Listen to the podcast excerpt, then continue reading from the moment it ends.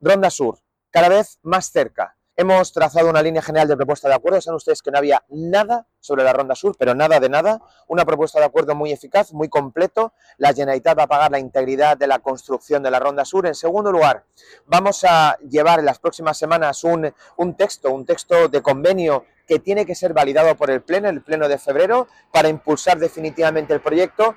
Y en tercer lugar, esto demuestra que nosotros lo tenemos claro. Hoja de ruta firme, después de ocho años, ocho años sin hacer nada con respecto a la Ronda Sur, nosotros cumplimos y en apenas siete meses ya hemos desbloqueado este proyecto tan importante para Elche.